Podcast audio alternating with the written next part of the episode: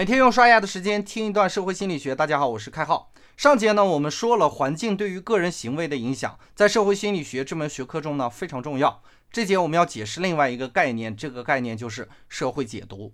简而言之呢，社会解读就是社会人对情景的理解和解释。什么意思呢？我们继续用故事来给大家解说清楚哈。我听过一个结婚的朋友跟我说过这样一句话，他说，无论他老婆做饭多难吃呢，他都会表现出来吃得津津有味，并且赞不绝口。目的很简单哈，这样呢，他可以鼓励他老婆一直为他做饭。在这个例子中呢，他老婆为他做饭是一个情境，这个情境发生之后呢，无论他处于怎样的目的，当然我们知道他的目的是偷懒嘛，想让他老婆做饭哈，他都做出了一个解释。这个解释会表现为一系列行为，比如说他对他老婆的饭菜赞不绝口，比如说他假装吃得津津有味，这些行为都是心理反应的表现，是我这位朋友对这个情境的社会解读。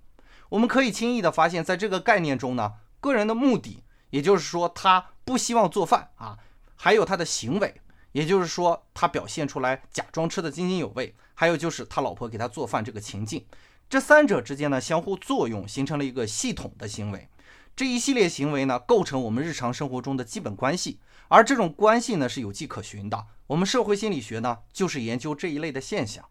再比如一个现象哈，如果一个人呢，我们假设他是一个非常知名的学者，如果他讲一个概念，这个概念呢频繁出现在他的演讲当中，恰巧呢这个人你非常喜欢，那么你会用各种方法搞定这个概念，让自己能听懂对方在说什么。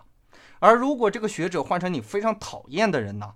就算他讲的内容一模一样，并且把这个概念讲得再通俗、再简单，恐怕你都会带着排斥的心理去听，或者根本不去听。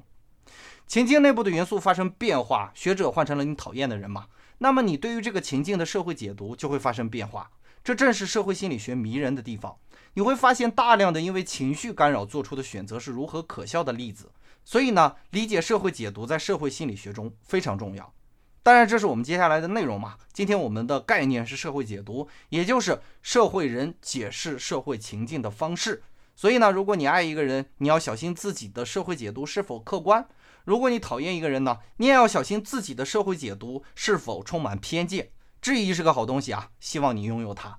本节的概念就播讲到这里，感谢您理解今天社会心理学的主要内容。我们下个工作日。再见。想要参与开号御书房的更多活动，和开号及他的小伙伴进行更加深入的交流，可以添加微信号开号拼音加数字二三三，我们等你哦。